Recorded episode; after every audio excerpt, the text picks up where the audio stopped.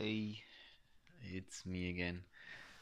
I'm just like trying to get my act smooth, and I'm also kind of like excited enough to try to figure out some things that are, in my view, essential for touch, for touching ground uh, in regard to what really matters in this communication here. And it is, a communication that goes uh, a way which is incredible.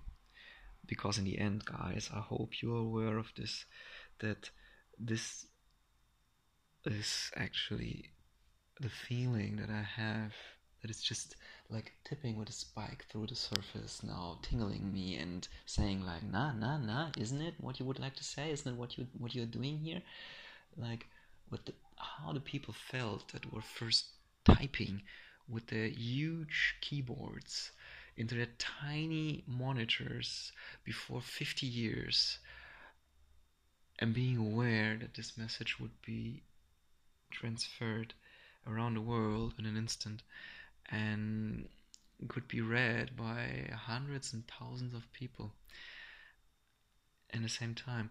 And this is just um, the enormity the immensity um, of this development, of this technological development on the human mind and on the human culture is uh, not yet understood in a way that we can um, rest assured implement this into our being. Like we implemented the wheel like we implemented other technologies that we created.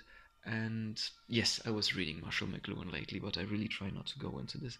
The point is um, for me at least, this is really something, and you should use it accordingly. And now there's people like this platform here, Anchor, that I'm using to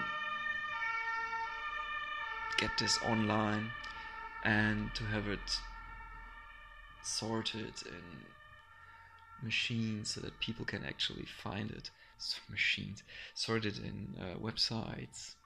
Yeah, I'm, I'm really no techie, uh, so that people can actually find it um, is uh, is amazing that this opportunity is there, and just the opportunity. It's not about that you're ever being listened to. It's not the point. You know, this is not why I'm doing it.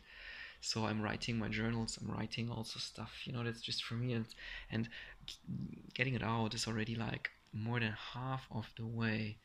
I'm not here to um, transform in the first place or achieve anything, but my own development is uh, essential in this regard. So why I'm not talking to myself? Oh, I already did. You know, I already did talk into machines before just for myself, and I wonder when is the next time that I'm listening to it. And it's not really the point.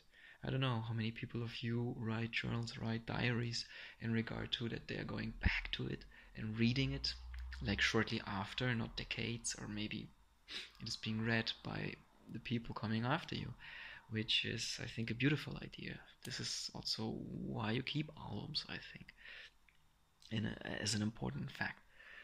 Um, mm, so I don't, you know, I, I write, and with writing, there comes something with it. But writing also is um, an art. Talking is much easier. and so I'm not really happy with writing. And so talking comes much more natural.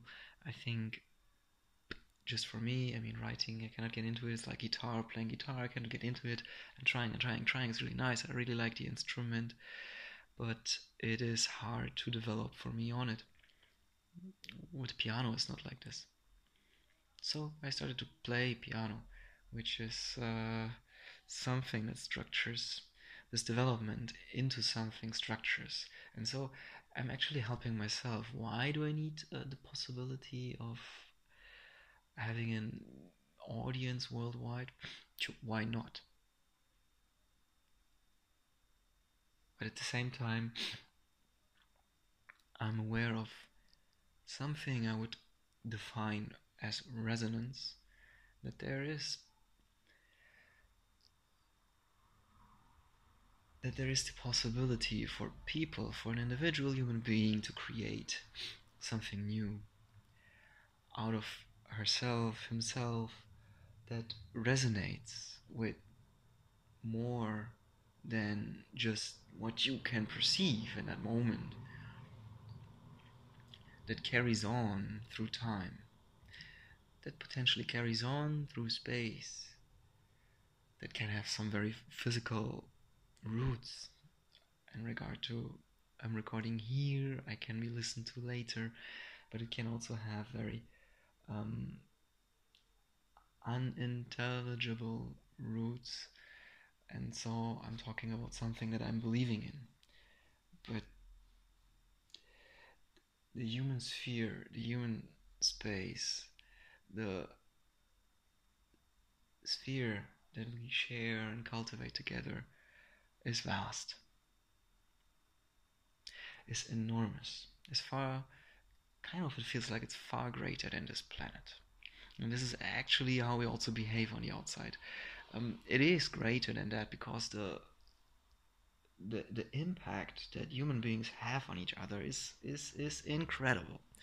It's just like this book from this guy from before 115 years that he's writing about his personal tips about how to get on with your life, how to do your life, how to do it good, what kind of little tweaks he has in achieving satisfaction and in being good, you know, like a self help book that you have today, mainstream, they already existed before a long time. And I'm reading it and it has an impact, it resonates to me. And this guy is dead since such a long time, but such a personal part of him is just there. And it's reverberating because somebody cared to buy, somebody cared to put it in this in this bookshelf, this public bookshelf that we have in Germany, a lot of. You should uh, check it out, like when you visit here or when you're from Germany. I guess you know, like so many cities have it. Like just in Bonn, former capital city of uh, Western Germany, there's like around 20 of these things. It's just public shelves where people can put in books and take out books.